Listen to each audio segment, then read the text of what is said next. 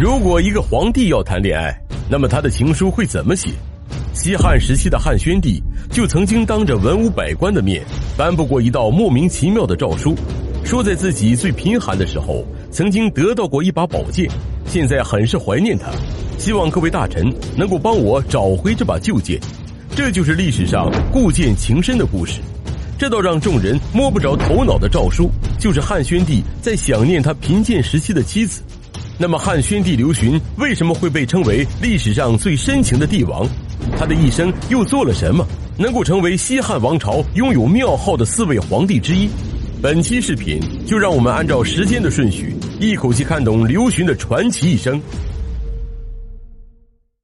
从公元前九十一年出生至公元前四十八年病崩，汉宣帝刘询终年四十四岁。刘询原名也叫刘病已，因巫蛊之祸，一出生时就全家被杀。还在襁褓之中就被关进了大牢，不久之后流落民间，吃尽了苦头。四岁时又被收养在掖庭，好不容易当上了皇帝，还被权臣操纵，受尽屈辱。就连一生中挚爱的结发妻子被人毒死，也不敢声张。但最终凭借着自己的韬光养晦，用尽权谋，扳倒了权臣，中兴汉室，还将西域纳入了版图，被称为历史上最完美的皇帝。要想彻底看懂刘询的一生故事，我们还得从头说起。刘病已是始皇孙刘进的儿子。公元前九十一年，刘病已刚刚出生不久，就爆发了巫蛊之祸。太子刘据被诬陷谋反，为求自保，刘据只好起兵反抗，但最终因兵力不足而失败。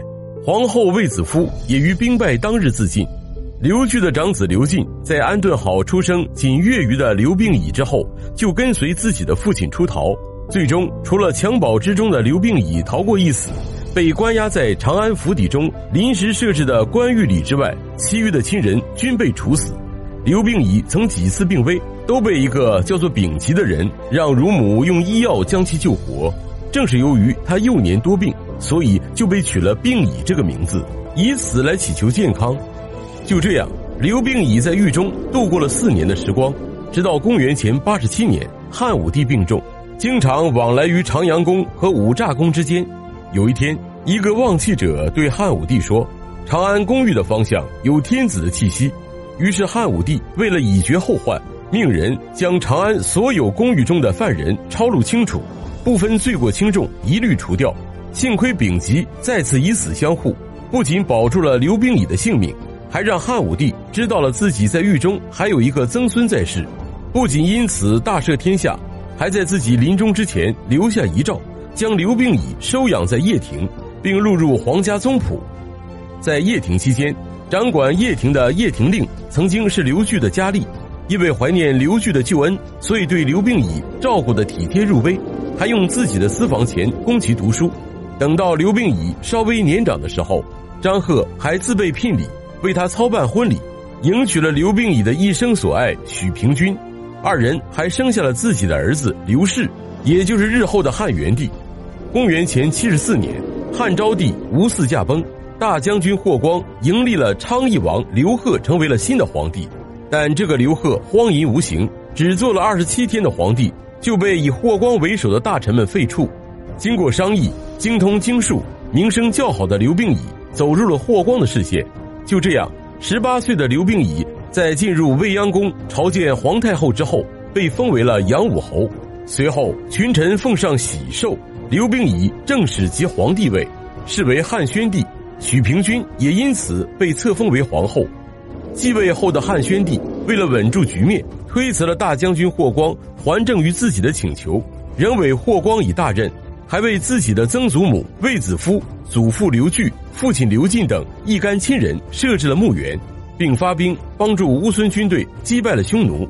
可就在一切向着好的方向发展的时候，公元前七十一年，在大将军霍光之妻的指派下，皇后许平君被女医淳于衍毒杀。韬光养晦的汉宣帝只得默默地忍下了这口气，并在一年后迎娶了大司马霍光的小女儿霍成君为皇后。并大赦天下，直到汉宣帝二十四岁的时候，权臣霍光病逝。为了纪念霍光的功绩，汉宣帝以皇帝的规格厚葬霍光，并加封霍光的侄孙霍山为乐平侯，总揽朝政。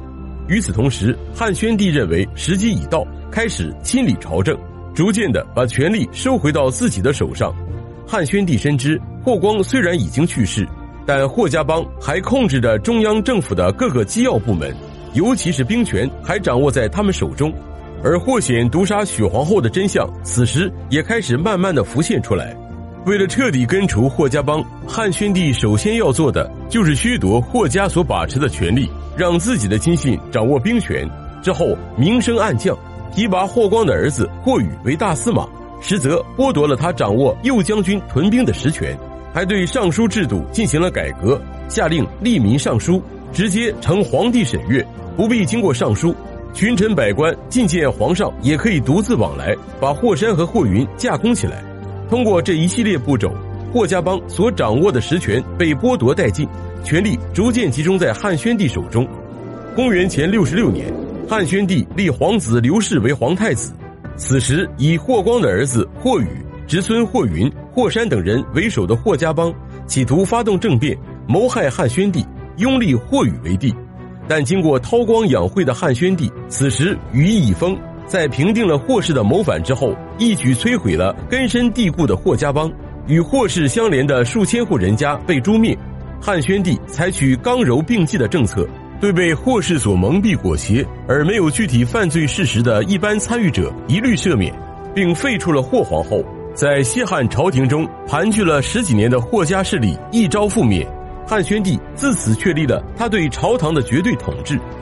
公元前六十四年，汉宣帝立婕妤王氏为皇后，为让百姓避讳自己的名号更加容易，汉宣帝改名为刘询。之前因触会而犯罪的人也全部被赦免。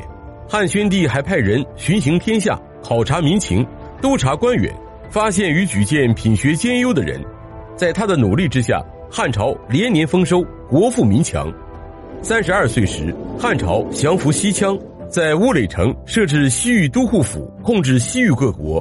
同年，匈奴日逐王率万余人来降，匈奴单于也多次派人来汉朝进贡。到了公元前五十四年，匈奴单于称臣，并派自己的弟弟入仕汉朝。自此，边塞不再受到侵扰，戍边的士兵也减少了大半。汉宣帝还设置了长平仓，用以供应军需，平衡粮价，减少草转。汉朝的国势自此达到了顶峰。公元前四十九年，汉宣帝病重，诏命乐陵侯史高等人共同辅佐太子。一年后，四十四岁的汉宣帝病逝，太子刘氏即位。汉宣帝作为中国历史上有名的贤君，在他统治期间，汉朝政治清明，社会和谐，经济繁荣，四夷宾服，综合国力最为强盛，史称孝宣中兴。对内，汉宣帝整顿吏治，强化皇权，废除苛法。设置长平仓，削减租赋，以此安定民生，恢复生产；对外彻底消除了匈奴对汉朝的威胁。设置西域都护，政令自此颁于西域，加强了中原与西域之间的经济文化交流。因此，在以制定庙号和谥号严格而著称的西汉王朝，汉宣帝得以和汉高帝、汉文帝、汉武帝并列为拥有庙号的四位皇帝。